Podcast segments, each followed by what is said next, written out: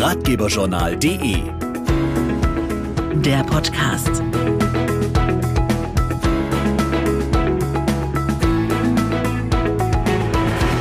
Hallo, schön, dass ihr wieder mit dabei seid beim Ratgeberjournal Podcast. Heute geht es um das Thema Klimaschutz, das ja zum Glück mittlerweile in aller Munde ist. Das Pariser Klimaabkommen, die Einrichtung des Klimakabinetts Fridays for Future, es tut sich auf jeden Fall was. Fast ein Drittel der weltweiten Kohlendioxidemissionen fällt auf die Industrie zurück. Die europäische Wirtschaft soll daher nach Plänen der EU bis 2050 klimaneutral sein.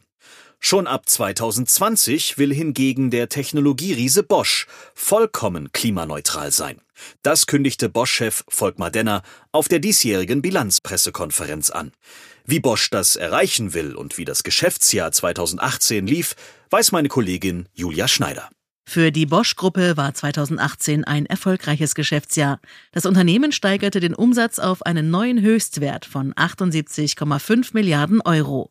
Der operative Gewinn vor Zinsen und Steuern erreichte 5,5 Milliarden Euro. Volkmar Denner, Vorsitzender der Geschäftsführung bei Bosch. Umsatz und Ergebnis bei Bosch lagen 2018 erneut auf Rekordniveau. Wir haben mehr als 7 Milliarden Euro für Forschung und Entwicklung aufgewendet und weltweit fast 8000 neue Arbeitsplätze geschaffen.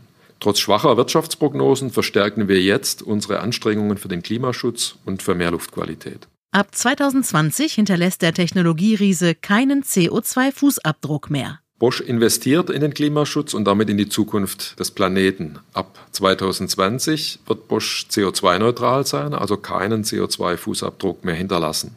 Wir sind damit das erste große Industrieunternehmen, das dieses ehrgeizige Ziel so schnell umsetzt, und zwar weltweit an allen unseren Standorten. Das ist unser Beitrag zum Pariser Klimaschutzabkommen. Auch für eine bessere Luftqualität in Städten will Bosch sorgen.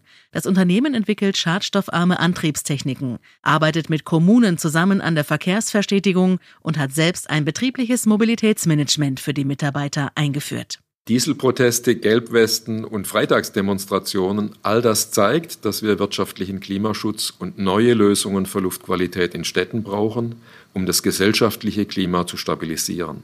Als Innovationsführer können wir technische Antworten auf ökologische Fragen liefern. Weitere Infos gibt's auch auf bosch.de und wenn ihr uns abonniert auf Spotify, iTunes oder allen anderen bekannten Podcast-Plattformen, verpasst ihr auch keine weitere Folge des Ratgeberjournal Podcasts. Mehr Infos über uns gibt's auf ratgeberjournal.de. Danke fürs Zuhören und bis zum nächsten Mal.